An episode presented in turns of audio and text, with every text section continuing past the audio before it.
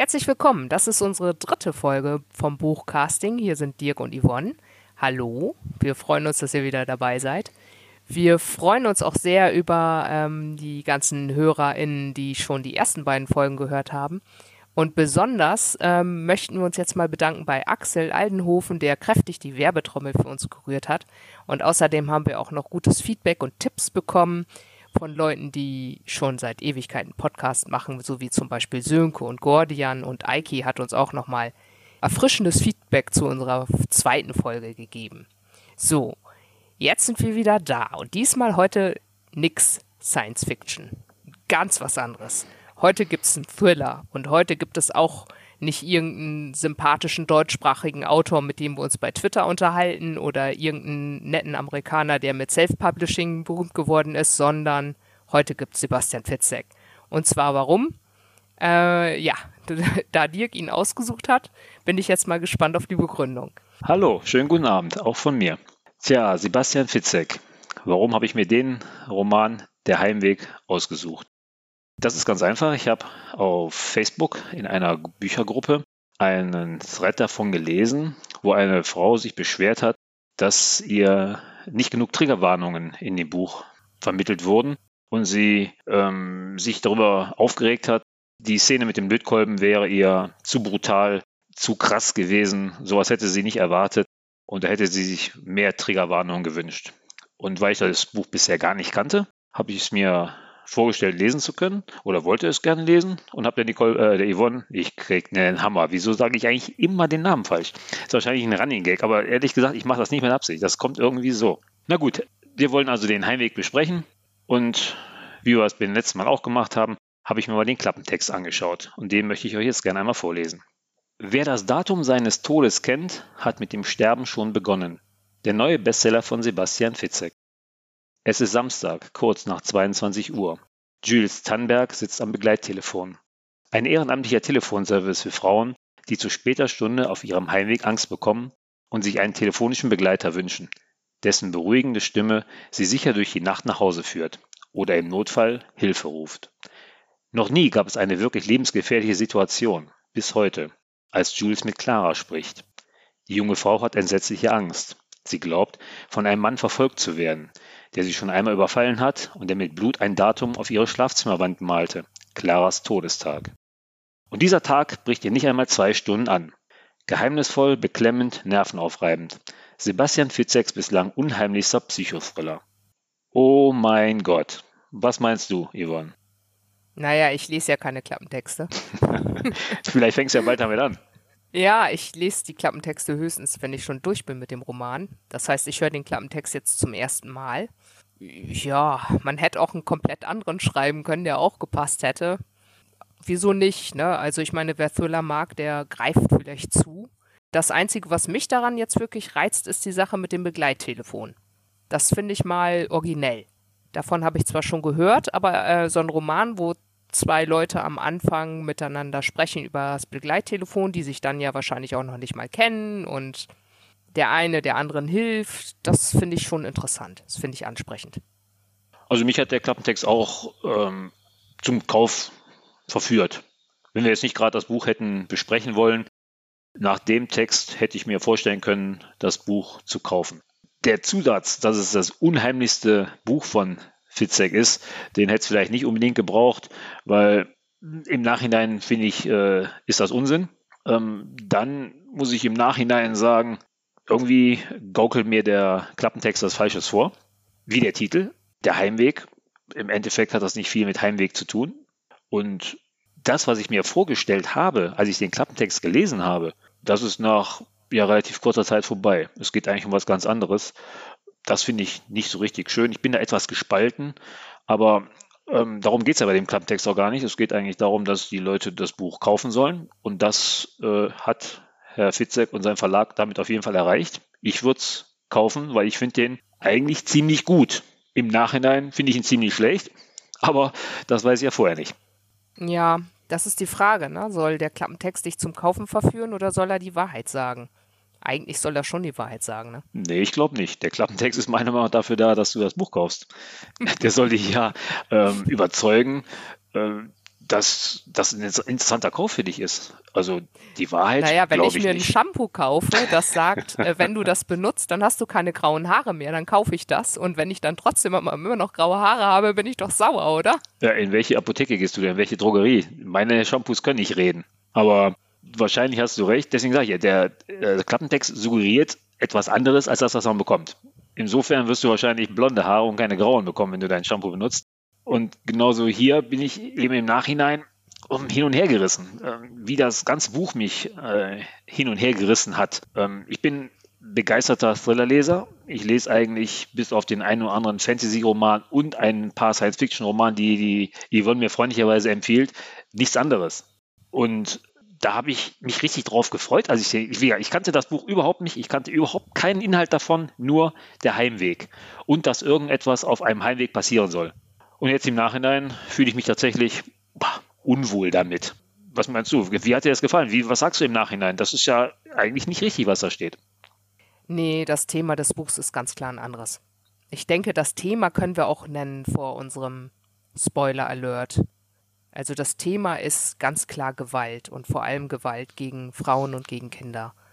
Und eigentlich, also man hätte das durchaus ohne zu viel zu verraten im Klappentext schon unterbringen können. Man hätte auch beides unterbringen können, sowohl das mit dem Begleittelefon und das mit Gewalt gegen Frauen. Das wäre passender gewesen. Ja, finde ich auch. Nur das Problem ist, dann hätten sie das Buch äh, wahrscheinlich in die Abteilung ab 18 stellen müssen. Weil wenn du nur ansatzweise auf dem Klappentext erwähnt hättest, was tatsächlich in dem Buch alles vorkommt, ähm, was ja auch auf den ersten Seiten wirklich ausreichend getriggert wird. Ich habe noch nie in einem Buch so viele Warnungen vorher gelesen wie in diesem. Das ist ja auch alles in Ordnung. Ich finde das ja auch nicht verkehrt, aber ich brauche das persönlich nicht. Wenn ich ein Buch von Sebastian Fitzek kaufe, dann weiß ich, was mich erwartet. Ist ja nicht so, dass ich, äh, gut, ich äh, habe noch nicht viele gelesen. Ich habe das ein einziges gelesen. Ich weiß nicht, wie es bei dir ist. Bei mir ist nur bisher der Passagier 23 angekommen und der war ja fast genauso. Ähm, wirklich. Wenn ich Fitzek lese, weiß ich Hochspannung, großes Interesse und Gewalt. Wenn ich was anderes lesen möchte, dann suche ich mir keinen Fitzek aus. Dann brauche ich auch nicht getriggert werden. Also insofern. Naja, dann suchst ja. du dir sowieso auch keinen Thriller aus, denn er ist ja nee. nicht der einzige Thriller-Autor, der das so macht. Das ist richtig, ja. Aber äh, dann brauche ich vorher keine Warnung. Ähm, Vorsicht, da, da geht es um Gewalt, da werden Leute misshandelt. Ja, bitte.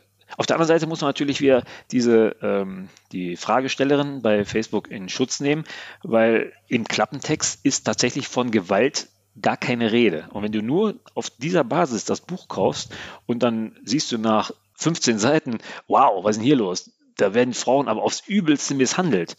Okay, dann äh, hat, dann ist das vielleicht nicht ganz fair gewesen, was der Klappentext suggeriert hat. Wir sind ja auch nicht der Grund für Triggerwarnungen. Die Triggerwarnungen sind ja für Leute, die ein Trauma haben, die retraumatisiert werden können. Das sind ja nicht du oder ich. Das ist ja auch ein relativ kleiner Prozentsatz der potenziellen Lesenden. Und für die ist das aber wichtig. Das heißt also, die bräuchten das. Aber du sagtest ja, es gäbe Triggerwarnungen zu diesem Thema in dem Roman. Achso, die hast du im Hörbuch nicht mitbekommen? Nö, vielleicht gab es die irgendwo. Ich lese ja nichts vorher. Ich habe dann einfach das Hörbuch gekauft und da werden die einem nicht vorgelesen oder so. Das wäre auch irgendwie bescheuert. Nein, also ähm, tatsächlich. Also in dem. Das geht dem, einfach los. Das ist ohne Ende drin. Das ist, habe ich, also, ja, ich habe sowas noch nie gelesen. In dem, in der, in der Menge äh, ist eigentlich hätte das Buch fast weglegen können, weil das ist äh, sehr gefährlich, outet sich als extrem brutal. Ich denke aber auch, es sollte ab 18 sein. Also in unserer Bibliothek damals gab es ja so eine ab 18 Abteilung, da waren halt auch Bücher mit schwierigen Themen drin, unter anderem zu Pädophilie und ich hatte mir da als Kind mal aus Versehen eins ausgeliehen und natürlich zu Ende gelesen, das war nicht so schön.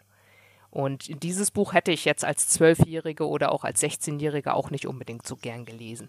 Nee, ich glaube auch, das sollte besser nicht sein. Wie fandest du es denn? Abwerten. Du, ich weiß, du bewertest es nicht, aber ring dir mal eine Bewertung ab. Na, nö, das kann ich schon machen. Also, ein Thriller soll dir etwas darstellen, das schlimmer ist als der Tod. Aha, Und das wo, ist ja denn da, wo gelungen. kommt denn der Spruch her? Das habe ich irgendwo gelesen, das fand ich ähm, wahrscheinlich in einem Schreibratgeber. Wo lese ich sonst was über Thriller? also, das ist gelungen. Die Dinge, die Clara und Jules erlebt haben und erleben, sind schlimmer als der Tod. Zumindest ähm, ist es wirklich schlimm. Und deswegen finde ich schon, dass er sein Genre auf jeden Fall erfüllt hat. Aber ganz klar. Lese ich selber zwar in letzter Zeit eher weniger, aber generell ziemlich gerne Thriller. Äh, ziemlich gerne Tess Gerritsen, Mary Higgins Clark und äh, Cody McFadden, der ja nun doch auch ein bisschen krasser drauf ist. Ich finde aber zum Beispiel bei Cody McFadden ist das immer so ausgewogen. Es gibt diese krassen Gewaltszenen und es gibt aber auch so lebensbejahende Szenen mit Liebe, wo jemand sich um jemanden kümmert oder jemandem hilft, ähm, sich verliebt, sich um die Tochter der toten Freundin kümmert und die adoptiert. Alles Mögliche. Also Sachen, die das irgendwie aufwiegen, bei dem ich den Eindruck habe, die Welt ist eigentlich gut, aber es gibt böse, böse Dinge geschehen in dieser Welt.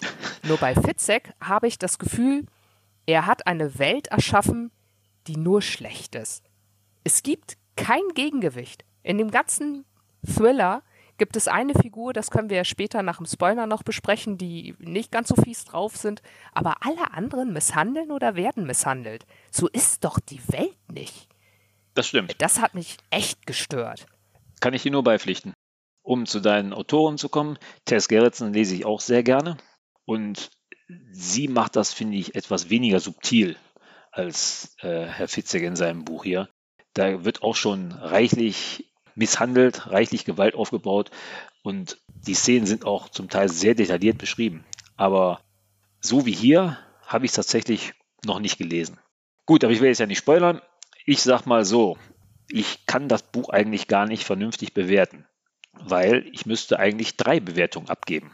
Ja, dummerweise kann man wahrscheinlich bei Amazon keine drei Rezensionen schreiben, weil Einmal müsste ich tatsächlich, ich bin nicht sicher, ob ich vier oder fünf Sterne geben würde, um mich da in die, die Phalanx der 52 Prozent äh, der Bewerter mit fünf Sternen einreihen, weil für einen Thriller, ich habe es echt gern gelesen. Ich fand's, ja, ich bin kein Freund des Wortes spannend, aber ich find's, fand es sehr interessant. Es hat mich tatsächlich animiert, immer weiter zu lesen. Und eigentlich fällt es fast in die Rubrik, ich lese auch mal eine Nacht durch.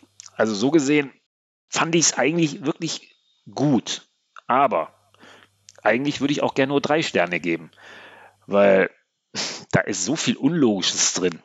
So viel, äh, so viel Infodump, der runtergebracht wird. So viel, finde ich, schriftstellerisches, handwerkliches, äh, was nicht gut ausgeführt ist. So gesehen, drei Punkte ist wahrscheinlich meine finale Wertung, aber ich hätte auch überhaupt kein Problem damit, nur einen Punkt zu vergeben. Weil ehrlich gesagt, wenn man im Nachhinein, wenn man das Buch gelesen hat und es dann Revue passieren lässt, denkt man, oh Gott, das kann aber nicht wahr sein. Das ist nicht sein Ernst. Jetzt kommt er damit auch noch an. Jetzt erklärt er das auch noch so. Leute, will er mich auf den Arm nehmen? Und dann, ehrlich gesagt, ich weiß, Fitzek ist berühmt für seine Cliffhanger. Da ist er, glaube ich, der, der Autor, der das perfektioniert hat. Aber in dem Buch waren die so bitter und so schlecht konstruiert. Und ehrlich gesagt, ähm, ich habe gelesen und sage, lass mich raten, in drei Zeilen kommt der Cliffhanger. Das ist wirklich schlecht gemacht. Also, ich kann nicht sagen, ich kann sagen, ein Punkt, drei Punkte oder fünf Punkte. Ich will mich nicht festlegen, weil, tja, das mache ich dann am Ende. Okay, dann äh, sage ich meine Punkte auch am Ende, denn ich weiß auch, was ich geben würde. okay, das heißt, jetzt äh, haben wir alle für alle die, äh, die das Buch noch lesen wollen oder hören wollen, sollten jetzt abschalten und der Rest äh, erfährt jetzt, wie es uns tatsächlich im Detail gefallen hat. Genau, jetzt brauche ich nicht mehr aufpassen, aufzupassen, was ich sage. Das finde ich gut. Nee, mal frei raus. Wie gefällt dir der Titel? Also der ist gar nicht so schlecht.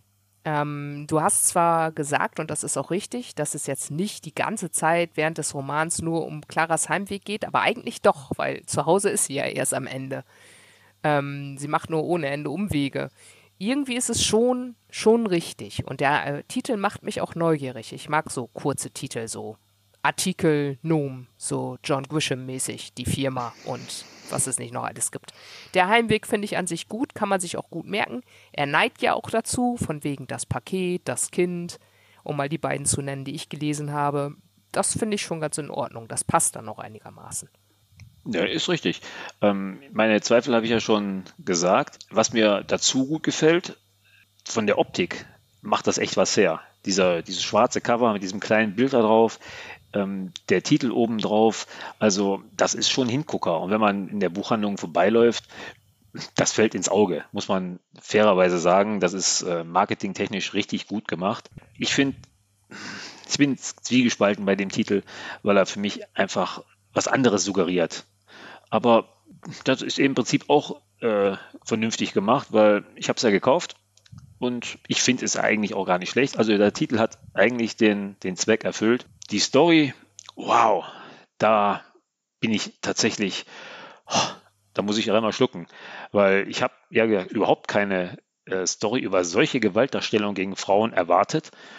Und so sehe ich finde es aber richtig gut, weil dieses Thema ist in der Gesellschaft äh, totgeschwiegen. Das gibt es ja eigentlich kaum. Man bekommt ja eigentlich nichts davon mit oder fast nichts davon mit, wenn man nicht darin involviert ist von Gewalt. Und es ist eine riesige Zahl von Frauen, die äh, im Zuhause Gewalt ausgesetzt sind. Und dann finde ich das tatsächlich sehr, sehr mutig von ihm, so ein, äh, so ein Thema aufzugreifen. Und abgesehen davon, dass das meiner Meinung nach ein bisschen übertrieben hat, obwohl das bestimmt alles stattfinden kann und wahrscheinlich auch schon stattgefunden hat, finde ich es trotzdem oh, in der Summe heftig. Und genau das ist mein Problem. Weil wenn es ihm ein Anliegen war, über Gewalt gegen Frauen und auch gegen Kinder zu schreiben, was ja wichtig wäre, da mal ein bisschen darauf aufmerksam zu machen, wie hoch da die Dunkelziffer ist, dann sind seine Töne nicht leise genug. Ich meine, dieser Martin, der Ehemann der Protagonistin Clara, der, der, das ist ja ein Sadist. Ja, sicher. Man, normalerweise, also ich bin mir sicher, es gibt x Männer, die Gewalt äh, äh, gegen ihre Frauen oder Kinder haben, aber doch nicht in diesem Maße. Ich meine, die Frau hat einen Milzriss irgendwann. Wer macht denn sowas? Er, er nimmt sie mit zu einem Sadistenclub. Ja, das ist lässt krass. sie foltern von anderen Leuten. Das ist viel zu dick. Viel zu dick. Ich weiß, es ist ein Thriller. Das ist auch in Ordnung. Aber ich hatte zwischendurch auch den gleichen Eindruck wie du, dass es dem Autor auch ein Anliegen war, auf diese Gewalt aufmerksam zu machen. Und dann ist ein Thriller vielleicht nicht das Richtige. Das, da hast du vollkommen recht. Ja, irgendwie anders. Entweder oder. Entweder er macht einen krassen Thriller mit krassen Kerlen, die wirklich selten sind, oder er schreibt einen normalen Roman und macht darauf aufmerksam, hier gibt es ein Problem. Ich habe allerdings mal gelesen, dass ähm, einige Leser die Vermutung haben, dass ist nicht Fitzek speziell, sondern dass in letzter Zeit Thriller immer brutaler, immer blutiger, immer krasser werden, um sich gegenseitig zu überbieten, weil einfach zu viele am Markt sind. Das hat der Gruber gesagt in dem Podcast. Ah, okay, das ist möglich, aber das passt natürlich voll hier rein. Ob, ähm, gut, ich sag mal so, der Martin, der ist absolut krank im, im Hirn. Und du, ähm, das, dass man, sicher kann man das so beschreiben, aber oh, ähm, ich glaube schon, dass manche Leute das Buch auch weggelegt haben, weil sie es einfach nicht lesen wollten. Gerade die Szene im Hotel, wo die junge Frau da als, ähm, ja, als Frischfleisch behandelt wird, die jeder kann mit ihr machen, was er möchte und ja, ähm, die gute Clara sie dann ablösen soll oder ablösen muss, das ist äh, bar jeder Vorstellung. Ähm, aber nochmal zurück zur, zur Gewalt gegen Frauen. Ich finde, was er gut dargestellt hat, äh, ist die Begründungen, wo die für Gewalt von Männern angegeben werden. Auf der einen Seite, weil Martin hat ja viele, relativ viele Monologe, wo er erklärt, warum er äh, seine Frau misshandelt, warum sie es verdient hat. Ähm, auf der anderen Seite, Clara ähm, springt für mich auch in das klassische stereotype Bild, ähm, dass Frauen die Gewalt oder die Schuld bei der Gewalt bei, oft bei sich suchen, dass sie meinen, sie hätten sich falsch verhalten. Ähm, genau diese äh, Punkte spricht er ja damit deutlich an. Das finde ich schon relativ wichtig. So gesehen, ja, ja das Buch ist, bringt, spaltet mich. Ja, ich bin da weniger gespalten. Ich, ich finde, er hätte sich da entscheiden müssen. Inwiefern es ist entscheiden? auch so, dass man, äh, ob er jetzt einen Thriller schreibt oder auf ein wichtiges Thema aufmerksam machen will. Und beides ist irgendwie schwierig, weil wenn ich mir jetzt irgendwie vorstelle, das liest eine Frau, die Opfer von Gewalt ist, Opfer von normaler Standardgewalt, sage ich jetzt mal, nicht äh, im Hotel mit Sadisten beschwert werden. Ähm, wenn die das liest, dann muss sie ja eigentlich den Eindruck haben, ach, mir geht's ja gar nicht so schlecht. Oh ich muss ja, ja vielleicht oh ja. meinen Mann gar nicht verlassen. Es ist, äh, guck mal, die Clara, also so schlimm ist mein Mann ja nun auch nicht. Und ich glaube, das geht ein bisschen nach hinten los. Weil die darf sich auch beschweren, wenn sie nur mal ein bisschen äh, angefaucht wird. Die muss ja noch nicht mal geschlagen werden. Gewalt ist ja nicht nur mit Schlägen. Ja, Ähm, daher finde ich es, ich finde, er hat damit ins Klo gegriffen. Hätte ich von abgeraten, wenn ich Testleserin gewesen wäre. Okay. Ähm, ich hätte ihm vielleicht nur davon abgeraten, das so auf die Spitze zu treiben. Zu treiben. Ähm, und ich hätte ihn zu deutlich mehr äh, Logik geraten, weil die, die Punkte oder die Liste der Punkte an kritischen, unlogischen Stellen, äh, die ist bei mir meterlang. Das glaube ich sofort. Absolut. Ich muss auch sagen, während der ersten Hälfte des Romans habe ich ein großes Pro Problem gehabt mit den vielen Zufällen. Ein Ja. paar lösen sich ja noch auf, die dann doch kein Zufall sind. Aber einige, äh, weil ich gedacht habe, das kann doch nicht wahr sein. Jetzt waren Jules Frau und Clara zufällig in der gleichen Klinik Ja, Ausgerechnet beim Selbstmordversuch von Jules Frau spielen die Kinder mit Feuer. Ich meine, das sind beides Sachen, die normalerweise nicht vorkommen und die passieren dann gleichzeitig. Ausgerechnet Jules nimmt beim 112 ab, wenn das Feuer in seiner Wohnung gemeldet wird. ja. Der Postbote hat ausgerechnet da, wo er den Besitzer der Wohnung am Rohr hat, die Adresse falsch. Also Ja. wirklich, ich habe nichts gegen Zufälle. Beim Schreiben braucht man die manchmal, aber das war wirklich dick. Ja gut, ich kann ja direkt mit weitermachen. Ähm, der Punkt, der mich am allermeisten aufgeregt hat, ist, ich kann in keinster Weise nachvollziehen, wie Martin es geschafft hat, das Auto zu finden, zu erreichen, davor zu stehen, in dem Henrik mit Clara äh, weggefahren sind. Das ist für mich absolut nicht nachvollziehbar.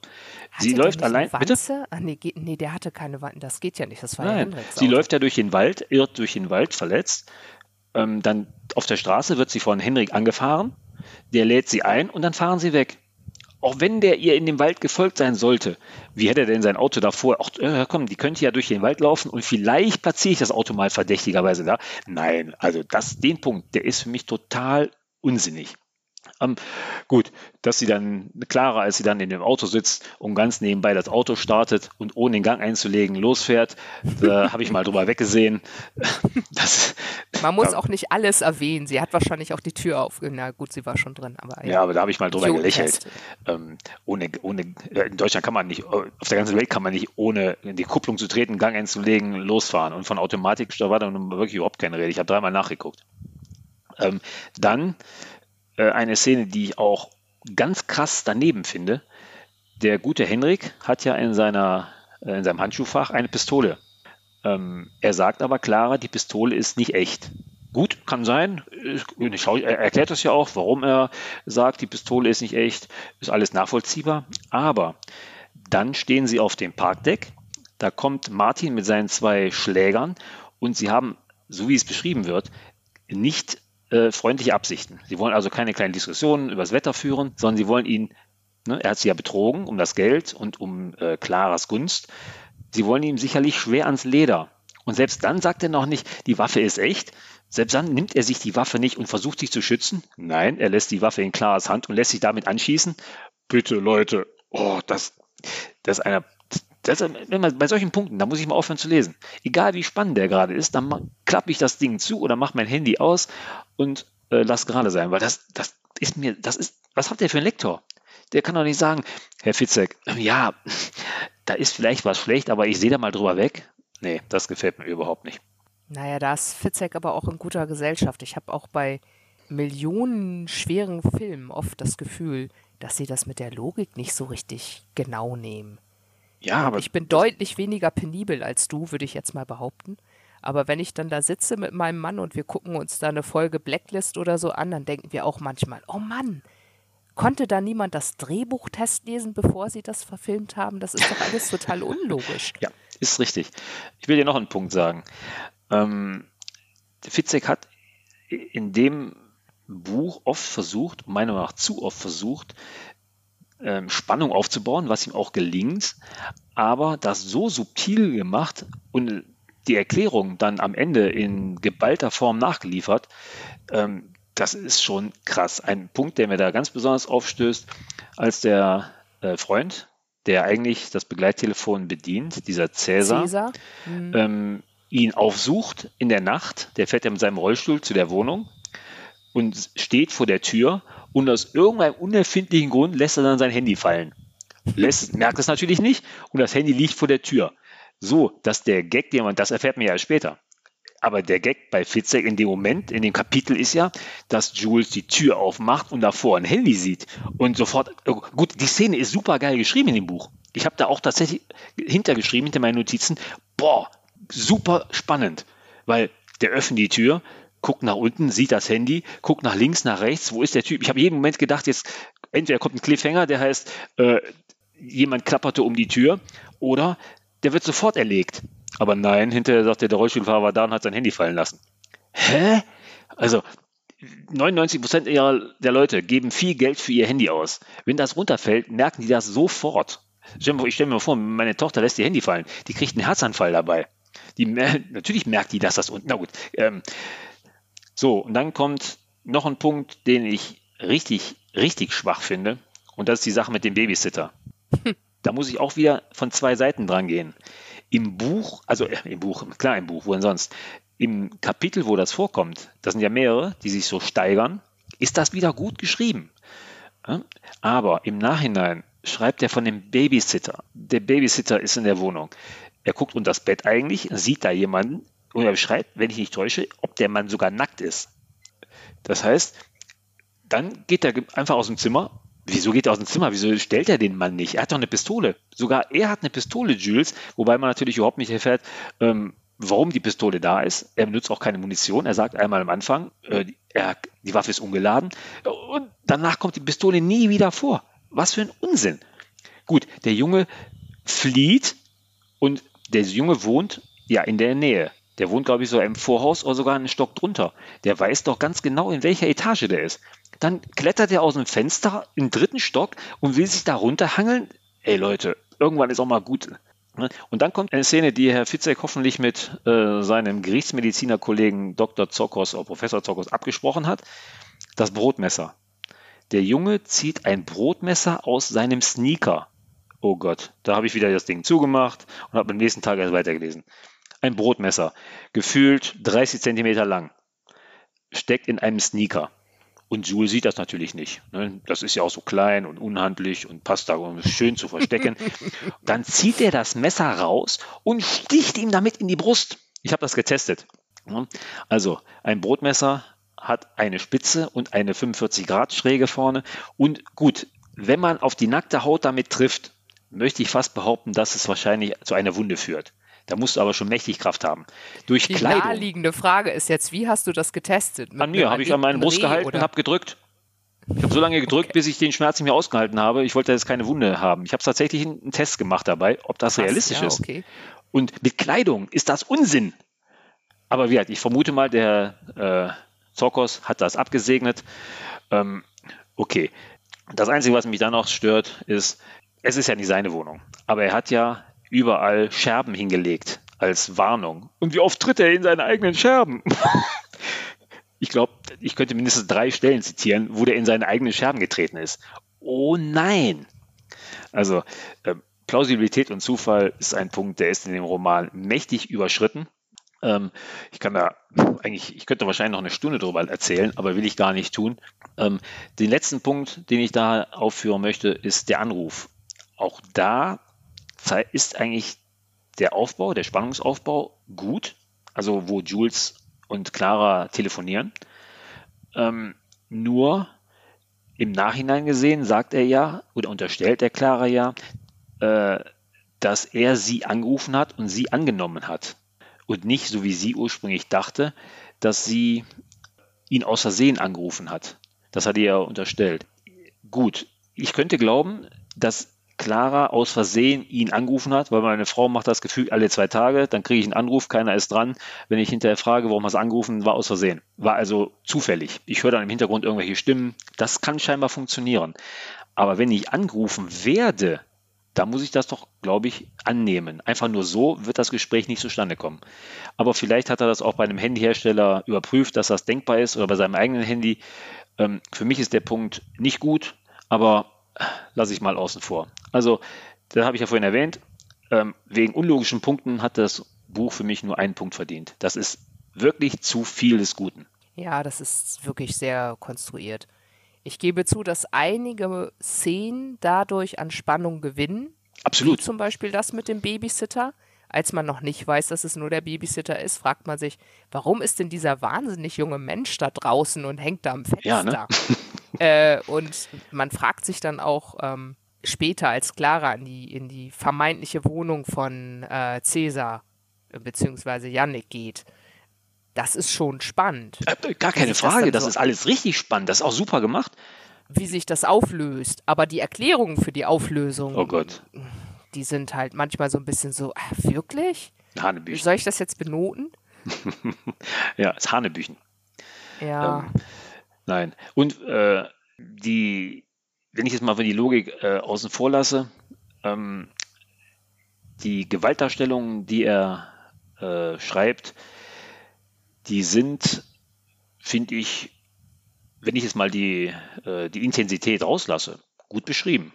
Also ich will mich jetzt nicht beschweren, dass ich sowas noch nie gelesen hätte. Ähm, Habe ich durchaus, auch in der, in der Masse und in der Detailheit und der Detailtreue, in der Komplexität, hat er gut gemacht. Also das ähm, finde ich durchaus in Ordnung. Ob das in dem Buch sein muss, ist eine andere Frage. Die will ich jetzt gar nicht bewerten. Ich sage nur von ähm, weil ja viele Leute sagen, das ist zu viel Gewalt. Nee, finde ich nicht. Ähm, hat mir eigentlich gefallen, nicht, dass ich es selber nachvollziehen wollen würde, aber das, ich, das würde ich nicht kritisieren. Ich fand es ein bisschen langweilig, dass es jetzt nur reiner Sadismus war. Da war nicht, da steckte nicht noch eine Komponente dahinter. Wenn ich jetzt zum Beispiel mal Cody McFadden wieder rauskrame, da gibt es ja auch Gewalt. Aber, ähm, und auch wirklich fies und eklig. Ja, manchmal das fehlen ist, ja ein paar Augen. Ja, da hatte ich noch keine Kinder, deswegen konnte ich das damals noch besser lesen. Aber es steckte immer noch ein bisschen Originalität dahinter. Und hier habe ich das Gefühl, fehlt es einfach. Ich meine, mit einem Lötkolben auf eine, äh, eine Frau zuzugehen, ähm, das ja, hat welchen Sinn hat das, ne? Ja, also was habe ich da für einen sexuellen Trieb dahinter, wenn ich mit dem Lötkolben eine Frau, was auch immer mache? Ich unterstelle mal, er will sie vielleicht damit penetrieren. Er will ihr sicherlich nicht die Augen ausbrennen. Aber ähm, was für einen Sinn hat das? Da kann ich doch andere Sachen machen. Ähm, und es stehen noch zehn Mann drumherum und ich verkaufe meine eigene Frau dafür. Das hat mit Sadismus, ich weiß nicht, das ist schon, das ist schon kein Sadist mehr. Das ist schon nee, einfach das krank. Ist, ne? Das ist irgendwie. Zu viel des Guten. Es hat mich nicht überzeugt. Und ich muss auch sagen, ich habe nichts äh, gegen Gewaltdarstellungen in Thrillern. Mir ist das schon klar, dass das da reingehört. Ich lese jetzt das nicht wahnsinnig gerne, nehme das aber normalerweise in Kauf, wenn der Plot gut ist. Mhm. Ähm, aber ich habe in der ersten Hälfte war ich mindestens 30 Mal kurz davor abzubrechen. Ja, ne? Ist richtig. Weil ich gedacht habe, Oh nee. Nicht schon wieder. Ah, ich will ein schönes Leben haben. Ich sag Dirk jetzt, ich vergiss es, wir reden nicht über Fitzek. Äh, aber dann dachte ich mir, ach komm, das hältst du durch. Und in der zweiten Hälfte war es ja auch besser. Da kamen ja dann solche krassen Szenen nicht mehr. Und ich hatte auch leises Interesse daran, wie es denn jetzt eigentlich weitergeht und wie es ausgeht. Ja, ich muss das, ich kann das unterstützen. Ich habe auch ähm, verhältnismäßig lange für das Buch gebraucht, obwohl ich ja vorhin gesagt hätte, ich äh, hätte es auch in einer Nacht durchlesen können. Aber eben das, was du erwähnt hast, ähm, den zweiten Teil, wo dann die Gewaltdarstellungen nicht mehr so explizit sind, den kann man deutlich besser lesen. Am Anfang habe ich auch ein paar Mal gedacht, sag mal, ist der besoffen? Das, das ist doch nicht sein Ernst. Und habe dann auch aufgehört. Ich habe mich auch hin und wieder, wollte ich gar nicht weiterlesen, auch wenn ich Zeit gehabt hätte. Ähm, weil ich wusste ja, was jetzt noch kommt, weil das ist ja relativ simpel, weil durch die ganzen Cliffhanger weiß ja, hm, wo es hingeht. Das ist ja profan gemacht und schön gut gemacht, aber zum Teil auch sehr profan gemacht. Ähm, also hinterher, als diese, als man gemerkt hat, jetzt wird, kommt ein bisschen Schwung in die Handlung, da war es dann deutlich besser und als sie ja nicht mehr so brutal gequält wurden. Aber am Anfang habe ich auch ehrlich gesagt keinen Spaß gehabt dran, das zu lesen. Und ich habe äh, einige Rezensionen gelesen, die haben das auch tatsächlich deswegen abgebrochen, ähm, weil es einfach ja, zu vieles Guten war. Ja, man hatte auch das Gefühl, alle Väter und alle Ehemänner sind grausam. Der Vater von Jules pinkelt ins Essen. Tja. Ähm, ja. Nein. Also Doch. nein. Das ist einfach, das ist einfach bekloppt. Ja, ist Schwachsinn. Ich kann es mir nicht vorstellen. Ich meine, klar, ich kenne die berühmte Szene mit Michael Douglas beim Rosenkrieg, der auf den Tisch pinkelt. Das war überzeugend, aber normalerweise würde ich mal sagen, nein. Glaube ich nicht. Nein, Und der. Vater von Jules ist ja auch teilweise eher ambivalent dargestellt. Es gibt ja den Moment, wo man der Meinung ist, er hilft gerade seinem Sohn bei irgendwas. Ja, das denke war ich eigentlich die schon- ganze Zeit, oder nicht? Ja, später stellt er sich ja dann, naja, egal. Ähm, eine Weile habe ich ihn dann schon irgendwie, naja gut, er war zwar ein böser Vater, aber jetzt kümmert er sich irgendwie um seinen Sohn. Das war irgendwie so ein bisschen ambivalent, während Martin ja komplett daneben war.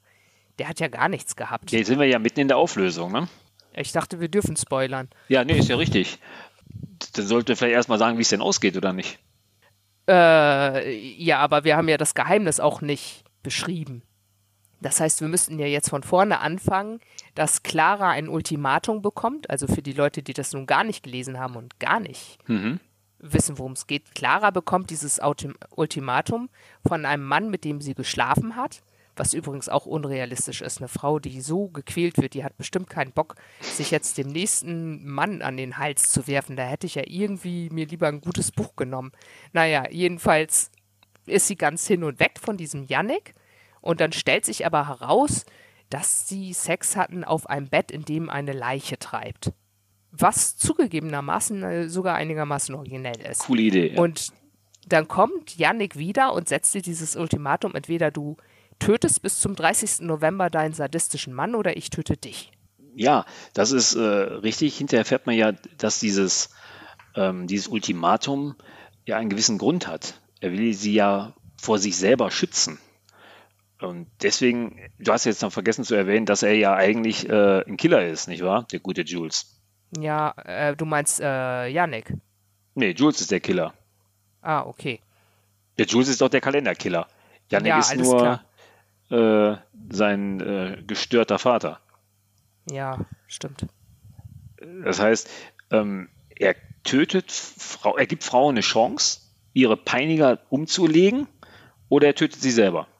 Ähm, er hat ja, glaube ich, drei Frauen vorher getötet. Seine Mutter, das erfährt man ja später, die ja unten da in dem Bett liegt, im Wasserbett. Und die zwei anderen Frauen, des, wegen dessen äh, Tod er durch Aktenzeichen XY gesucht wird. Ob der Rudi Zerner das da schon gemacht hat, na wie auch immer. Ähm, und haben denn die, die zwei Frauen äh, das nicht probiert? Haben die gesagt, nee, ich will meinen Mann nicht töten und deswegen wurden sie getötet? Das erfährt man, glaube ich, gar nicht. Die Motivation hinter den ersten beiden Morden, an die kann ich mich nicht so richtig erinnern. Hast du da, hast du das gehört? Ob er, Äh, nee, ich, ich weiß es auch nicht, aber ich, ich frage mich noch ganz andere Sachen. Ich frage mich auch, warum sie nicht schon längst zur Polizei gegangen sind und lauter so Sachen, aber ja, okay. Ähm, das wird ja auch irgendwie alles angerissen, das hat mich aber trotzdem nicht überzeugt. Nee, ich richtig. wäre auch an, an Claras Stelle schon längst irgendwie ins Krankenhaus gegangen und habe gesagt, hier, ich habe einen Milzriss und mein Damm ist auch total vernarbt, mein Mann misshandelt mich und hier sind die Beweise. Also ich meine, sie hat ja am ganzen Körper Beweise dafür. Das ist einfach, ja, ja, aber da schreibt sie auch, oder da wird ja auch beschrieben, dass sie, äh, wie es wahrscheinlich viele Frauen in diesen Situationen tun, ähm, direkt Ausreden dafür bringt. Sie waren ja, glaube ich, in fünf oder sechs verschiedenen Notaufnahmen, damit eben nicht alle Ärzte immer das Gleiche sehen, ähm, dass sie, dass sie der Meinung ist, dass ihr Mann dann sicherlich gute Ausreden dafür hat, was ihr immer wieder passiert ist, obwohl ich denke mal, heutzutage sind die Ärzte so geschult, die sehen das direkt und die wissen, was los ist. Aber solange die Frau keine Anzeige erstattet, ist die Sache ja äh, nicht polizeilich verfolgbar, nicht wahr? ja, ja, das Also- ist schon ein Problem. ich muss es so sagen, mich hat das, die ganze Auflösung, boah, ist nicht richtig überzeugt. Ich musste da ein paar Mal schlucken. Ähm, weil nach wie vor, finde ich, ist der Roman, der hat einen richtig, einen richtig tollen Spannungsaufbau. Nicht wahr? Und dann am, am höchsten Punkt, dann kommt er eigentlich, ähm, nimmt er einem dann alles weg und ähm, setzt sie in das Café und lässt sie alles erzählen. Oder sie bekommt dann in dem Brief ja die gesammelten Informationen. Das ist etwas, was mir überhaupt nicht gefällt. So ein, so ein gesammeltes Infodump, gesammelter Infodump am Ende. Ähm, das kann man auch in die Handlung einbauen, oder nicht? Ähm, das ja, gibt aber ja, so viele Bücher, die am Ende so, ein, so eine 20 Seiten Erklärung haben. Das ist eine Katastrophe. Ich finde auch äh, bei And Then There Was None von Agatha Christie hätte Schluss sein sollen. Danach dann keine Briefe, die alles erklären mehr ja, am ne? Ende. Da noch, aber dann nicht mehr. Das war zu viel des Guten. Die ganze Szene erinnerte mich dann auch etwas an das Schweigen der Lämmer, muss ich sagen.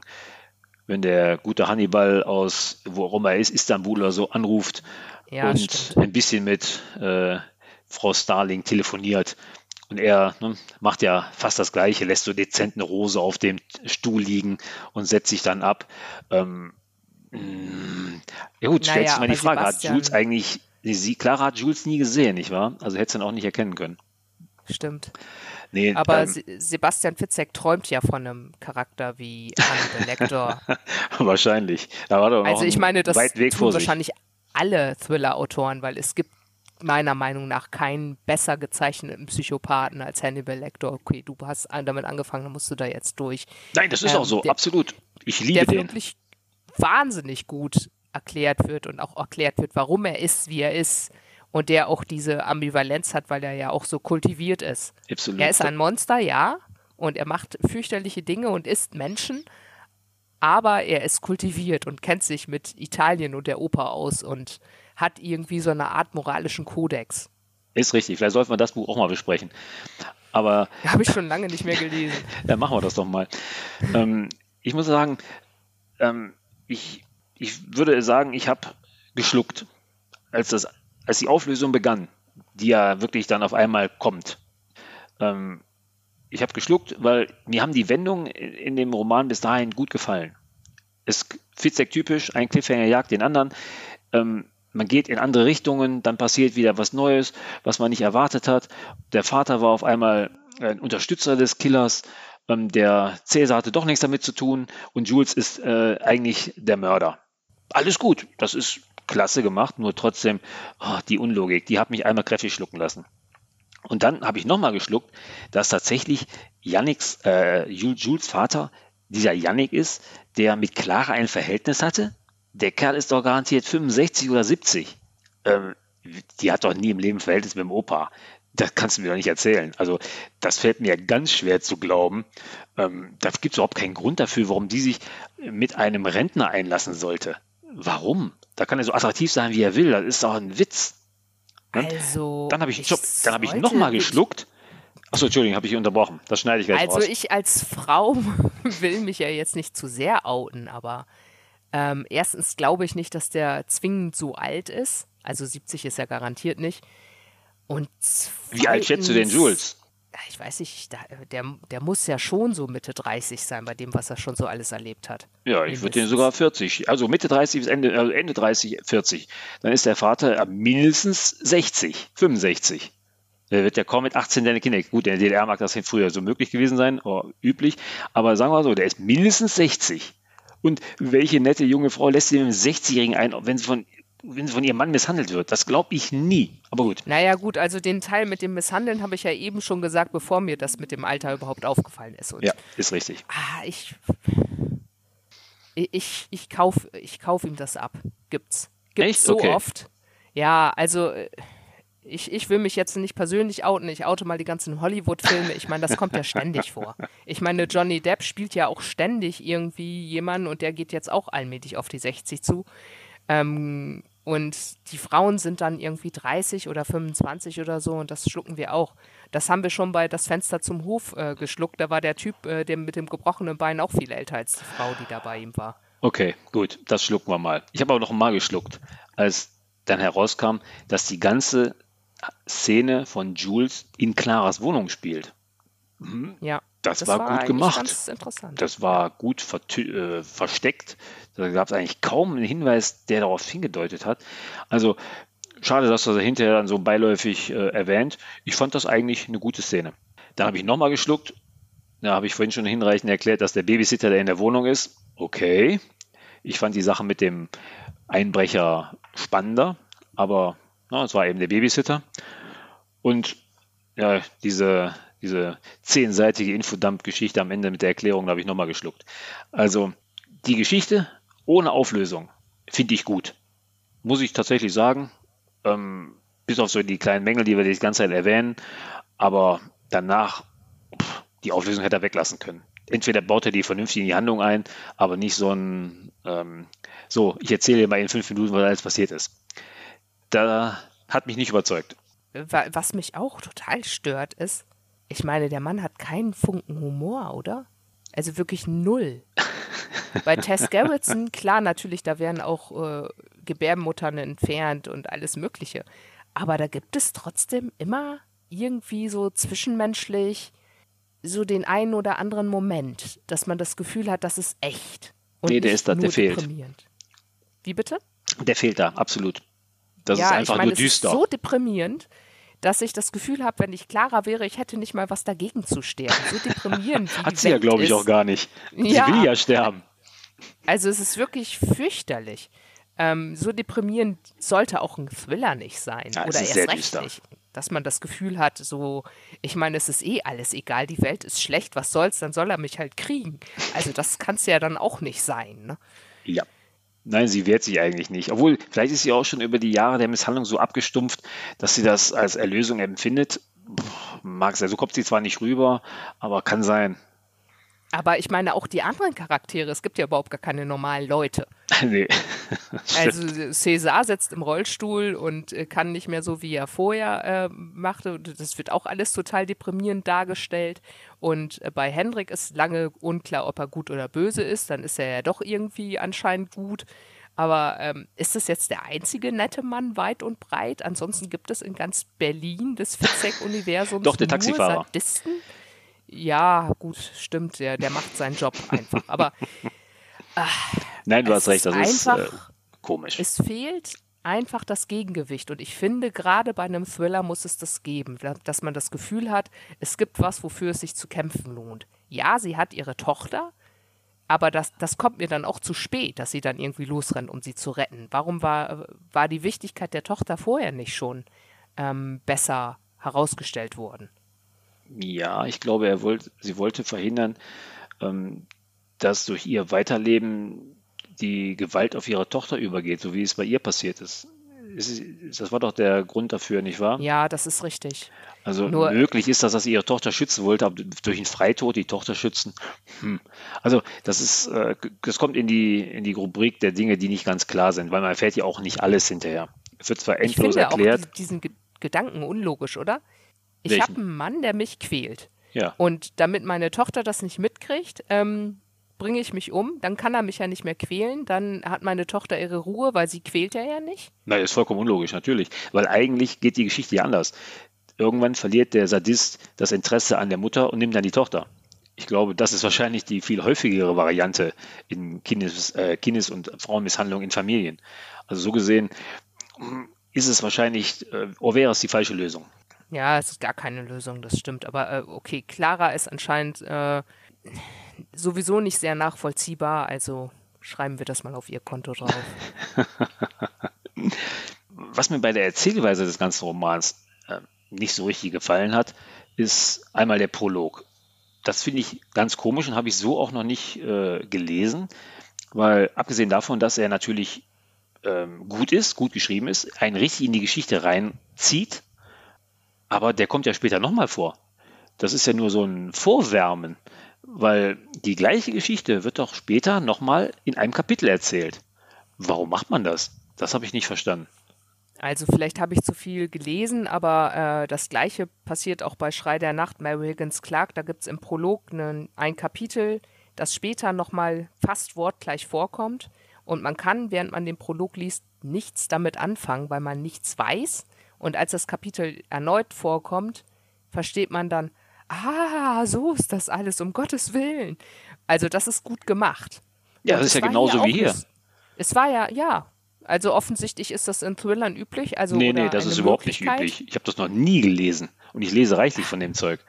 Das ist interessant. Und ich habe gleich ein Beispiel, ist mir spontan eingefallen, Krass, ne? wo es auch so ist. Ja, wie, wie, wie super. Naja gut, okay, ich habe Schrei der Nacht auch bestimmt zehnmal gelesen. Okay. Also ähm, ich fand es in beiden Fällen ganz gut gemacht und habe das deswegen dann akzeptiert. Okay. Was mir bei dem Buch gut gefällt, da bin ich allerdings auch ein Fan von, sind die relativ kurzen Kapitel. Das sind ja jetzt 67 Kapitel in dem Buch und keins ist, glaube ich, länger als Gut, ich kann jetzt nur die Amazon-Seiten sehen, aber keins scheint so richtig länger als sechs, sieben Seiten zu sein. Man kann also relativ schnell ähm, Kapitel abhaken. Dummerweise haben die immer einen Cliffhanger. Und das ist ja klassischerweise ne, Fitzek. Hm. Nur das Problem ist, die, die Cliffhanger sind für mich zum Teil so konstruiert, dass man den äh, dass man sich schon fragt, was bringt er denn jetzt wieder als Cliffhanger? Nur damit er einen hat. Man kann auch mal ein Kapitel ohne Cliffhanger schreiben. Ich habe auch nicht in jedem Kapitel einen mega Cliffhanger. Ähm, das ist, äh, ist mir zu viel des Guten. Und was mich dann noch viel mehr geärgert hat, ich stelle mir das, ich habe mein Buch vor mir. Ich lese das Kapitel zu Ende mit einem Cliffhanger. Oh Mann, was passiert denn jetzt? Und dann gucke ich auf die nächste Seite und da ist die Erklärung. Dümmer kann man es doch gar nicht machen. Nichts, ne? Da brauche ich doch kein Kapitel unterbrechen. Da kann ich mir den ganzen Aufwand schenken, da kann ich einfach weiterschreiben. Ähm, gut, in, in, vielen Fällen hat er dann einen Perspektivwechsel, die ja auch sehr, sehr häufig vorkommen. Aber manchmal auch nicht, da geht es einfach weiter. Ähm, und bei Amazon, da liest du da oben den Cliffhanger und drei Zentimeter weiter unten geht es weiter mit der Auflösung. Hä? Also, das ist, nee, muss nicht immer einen Cliffhanger haben, auch wenn manche tatsächlich gut sind aber manche sind auch richtig dämlich. Gefällt mir nicht. Und dann äh, von der, vom Handwerk her, ich weiß nicht, ob du das gehört hast, aber ich habe noch nie einen Roman gesehen, der so viele Klammertexte hat. Das ist total ungewöhnlich. Ähm, sicherlich gibt es Methoden, um, um Gedanken, um Handynachrichten, um Telefongespräche, irgendetwas äh, anders zu markieren. Aber Klammern habe ich so gut wie noch nie in einem äh, Roman gesehen. Und das war ohne Ende. Das hat mich doch sehr irritiert. Ich habe auch den Sinn nicht verstanden, warum die Klammertexte immer äh, überhaupt da waren. Gut, die hast du vielleicht nicht gehört, deswegen kannst du das vielleicht nicht bewerten. Ja, da bin ich gerade ganz froh drüber, weil ich habe auch manchmal Romane, bei denen fehlen die Anführungszeichen oder es ist ständig in, irgendwas in Versalien geschrieben. Da habe ich dann auch immer mehr Lust, das Hörbuch zu hören. Dann ja, ne, da, nicht rumschlagen. Da tust du dann auch gut dran. Ja.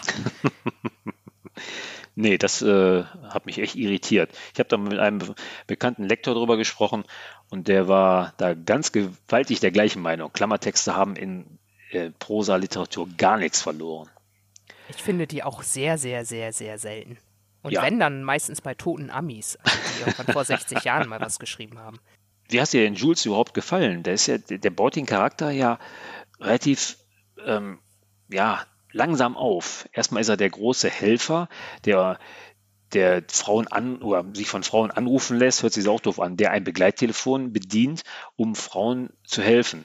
Das finde ich ja erstmal sehr schön, sehr gut und auch bis, ich denke mal, weit in die zweite Hälfte des Buches hinein hat man ja immer noch das Gefühl, dass er eigentlich nur Gutes für Clara will.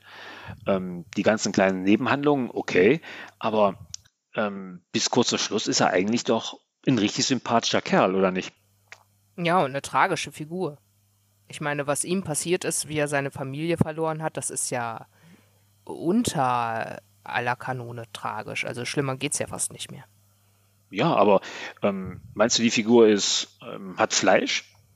Glaubst du? Ja, ich war zufrieden. Also ich war mit der Figur des Jules ziemlich zufrieden. Ich fand es ein bisschen zu viel, dass er dann der Kalendermörder war, aber ja, das bevor das Krönung. klar wurde, auch als sich herausstellte, dass er bei Claras Tochter war, anstatt bei seiner eigenen, das habe ich, da bin ich überall noch mitgegangen. Das, das fand, fand, ich auch äh, richtig gut, muss ich sagen. Das war ein Punkt, so eine klassische Wendung.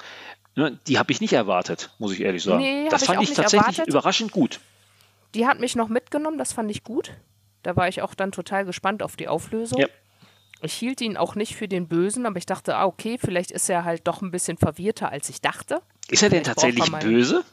Er will ja den Frauen eigentlich helfen. In Anführungszeichen gesagt, natürlich ist er also böse. Also er denkt wahrscheinlich nicht, dass er böse ist, aber er ich gibt denke, eine Chance. dass er böse ist. Ja, ich denke doch. Da wird die Polizei auch so sehen. Ja, ja, das denke ich auf jeden Fall. Und ich äh, finde das auch nicht in Ordnung, dass er seine Mutter zerstückelt hat. Nee, und dass er noch unter seinem Bett aufbewahrt, erst recht nicht. Die muss ja da in, in gefühlten 500 Liter Bett. Formalin liegen. Ja, nee, das ist, äh, das ist hochgradig ekelhaft. Aber naja. Ähm, nee, die Figuren, also klar, natürlich über Clara habe ich ja schon gesagt, das ist mir unverständlich und Martin war mir übertrieben schlecht. Aber er hatte ein paar interessante Figuren. Ich fand auch den Postboten, der das Feuer entdeckt hat und das Blut in Jules Haus, den fand ich sehr authentisch. Der hatte Angst, der hat sich mit der Adresse vertan. Gut, das war ein dicker Zufall, aber so konnte oh, ich das, das könnte man ihm noch abnehmen, eventuell. Die ja, so viele Adressen aufzusuchen. Ja er hat dann ja auch Schiss gehabt und wollte die Wohnung verlassen. Das fand ich schon gut. Ja. Und das war ja eine Nebenfigur. Und äh, die, ja. dieser Hendrik, das ist ja auch so ein Berliner Original.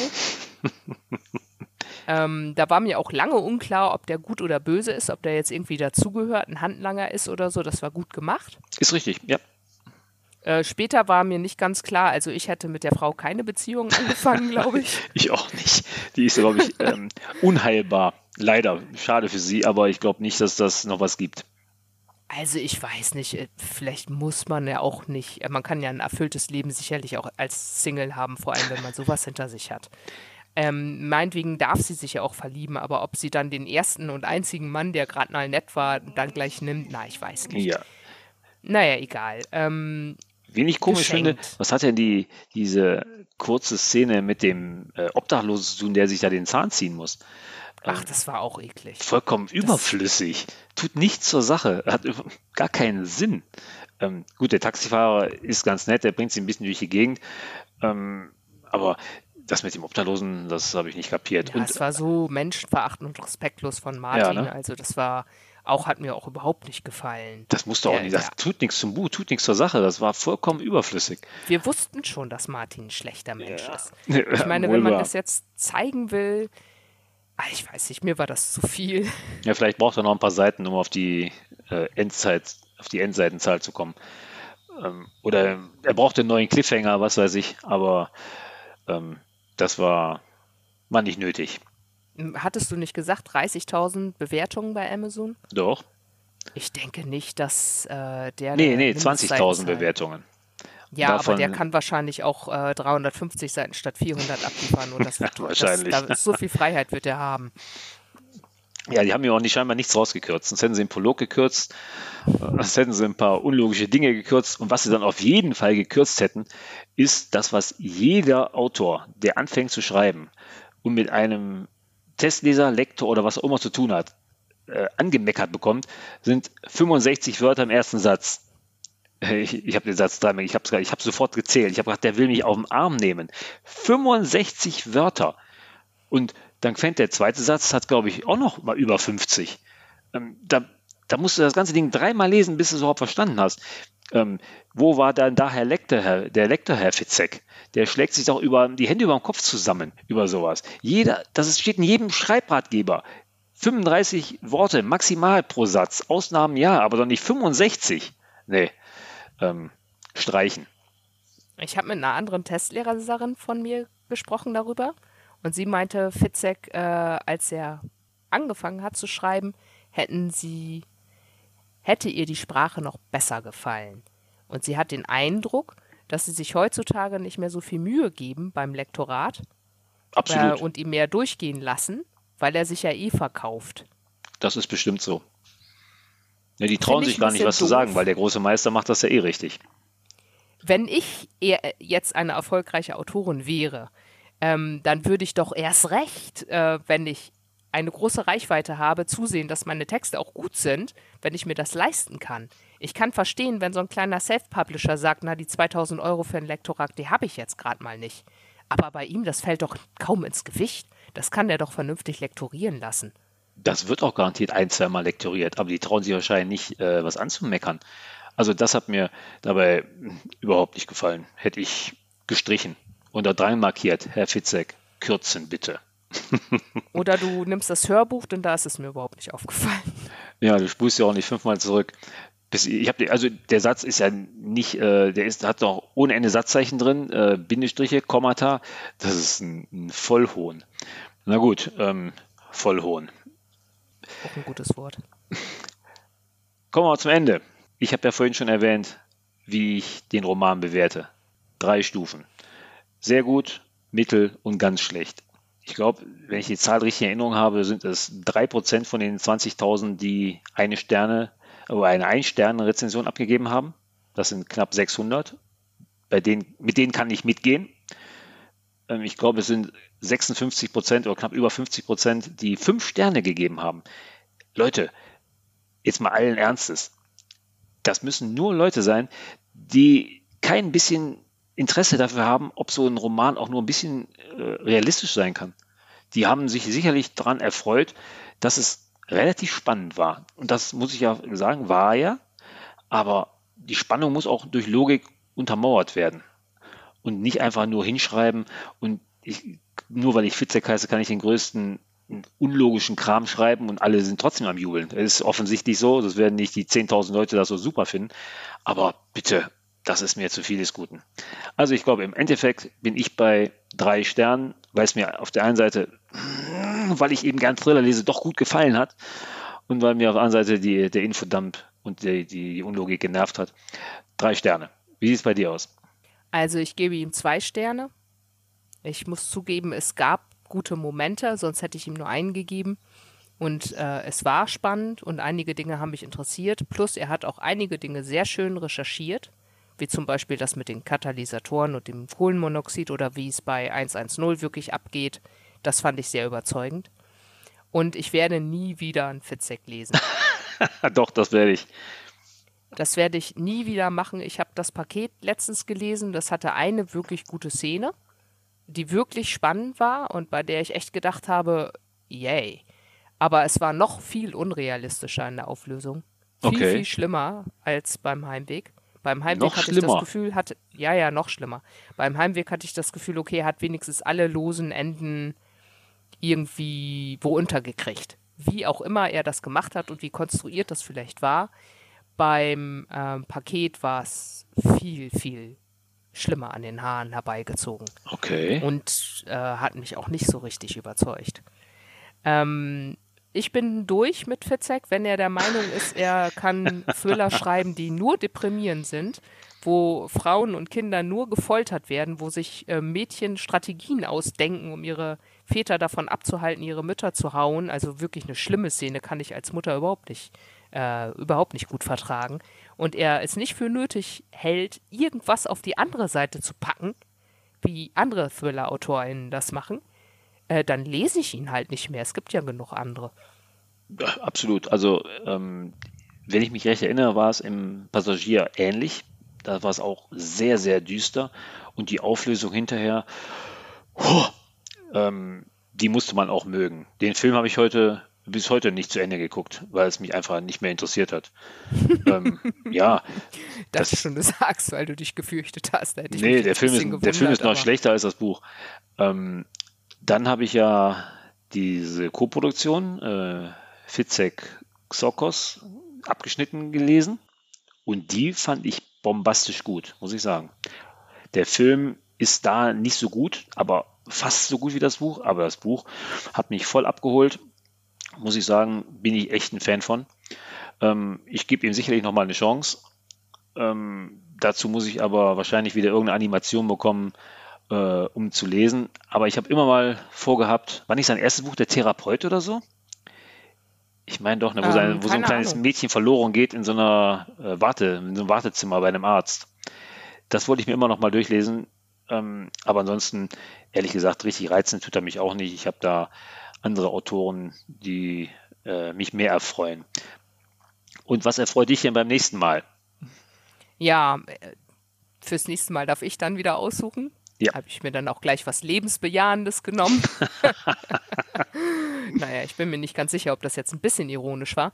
Also von Joe Walton, das ist äh, eine Frau, auch wenn man das dem Namen nicht wirklich anmerkt, äh, eine Britin, die Stunde der Rotkehlchen. Das ist der erste Alternativwelt-Krimi um Inspektor Carmichael. Alternativwelt-Krimi? Ja, ähm, Churchill hat sich nicht durchsetzen können. Ähm, ich weiß nicht, ob du den Film, die, die dunkle Stunde heißt der, glaube ich. Ähm, da wollen die Nazis äh, sich mit den Briten versöhnen. Ich okay, glaube, stopp. Ich spoilere nicht zu so. viel, weil ich habe das Ding noch nicht gelesen. Nee, nee, das macht aber nicht. Ich glaube, es steht auch schon im Klappentext. Den nee, steht es eigentlich nicht so richtig. Also ich habe das. So, na, äh, egal. Okay, wie auch immer. Ähm, es geht also um das Es ist eine Alternativwelt. Es ist was anderes passiert. Es spielt aber in Großbritannien. Okay. Ähm, ehrlich gesagt war ich überrascht. Ich habe den Klappentext also mal kurz überflogen. Ich habe gedacht, äh, du hast wieder einen Science-Fiction-Roman ausgesucht. Das ist ja. Ja, das ist ein, ein Science-Fiction-Roman. Alternativwelt ist Science-Fiction. Das ist ein Untergenre. Eins, das ich Krimi. sehr mag. Das ist ein Krimi, ein Alternativwelt-Krimi. Der spielt halt in einer Welt von, ich glaube, 1949 spielt er, in der die letzten acht Jahre ein bisschen anders gelaufen sind als in unserer Zeitlinie. Okay. Jetzt bin ich tatsächlich richtig gespannt weil ich habe heute bei Amazon geschaut, da ist so eine gewisse Yvonne Friese, wer immer das sein mag. Die hat da eine. Mit der einzigen Rezension. Mit einer riesen Überzeugung eine traumhafte Rezension geschrieben. Ähm, die war hin und her gerissen, hat sie sofort das zweite Buch gekauft. Und wenn ich dann auf die einzige Ein-Sterne-Rezension äh, Rezension schaue, dann sehe ich da, oh Gott, der langweiligste Roman, den ich je gelesen habe. Also jetzt bin ich mal gespannt, was denn der Wahrheit entspricht. ja, ich habe die anderen beiden auch schon längst durch. Also okay. Ich alle, ich habe für jeden dieser Romane zweieinhalb Tage gebraucht. Äh, das werde ich auf jeden Fall überschreiten. Also jetzt gerade lese ich einen Roman, äh, ich bin jetzt erst halb durch und ich lese den seit zwei Wochen. Das bin ich überhaupt nicht gewohnt. Das bin ich von dir auch nicht ich, gewohnt. Nee, das ist auch so ein 800-Seiten-Ding und ich muss es auf Englisch lesen, denn es gab auf Deutsch kein kein E-Book und es ist extrem äh, hohe Sprache. Okay. Also da habe ich echt nicht mit gerechnet. Ich habe von der mal was in der Übersetzung gelesen und da kam es mir alles normal vor. Und jetzt ist es echt so, ich muss jeden Satz zweimal lesen. Aber es ist einigermaßen unterhaltsam, also werde ich wohl hoffentlich bis Ende des Monats durch sein mit dem Roman. Ja, und ich werde jetzt wohl den Ornithologen-Roman lesen. Ornithologe? Ach so, wegen Rotkehlchen. ja, dann macht das. In vier Wochen nehmen wir ja dann die nächste Folge auf. Okay, dann allen, die uns zugehört haben, wünsche ich noch einen schönen Morgen, Mittag, Abend, je nachdem, was, wann ihr uns hört. Und es hat mich sehr gefreut, mit dir zu plaudern, Yvonne. Ja, ich hab, war auch schon sehr gespannt. Hat mir gut gefallen. Danke. Ich wünsche dir noch einen schönen Tag. Ja, dir Bis dann. auch. Tschüss. Ciao.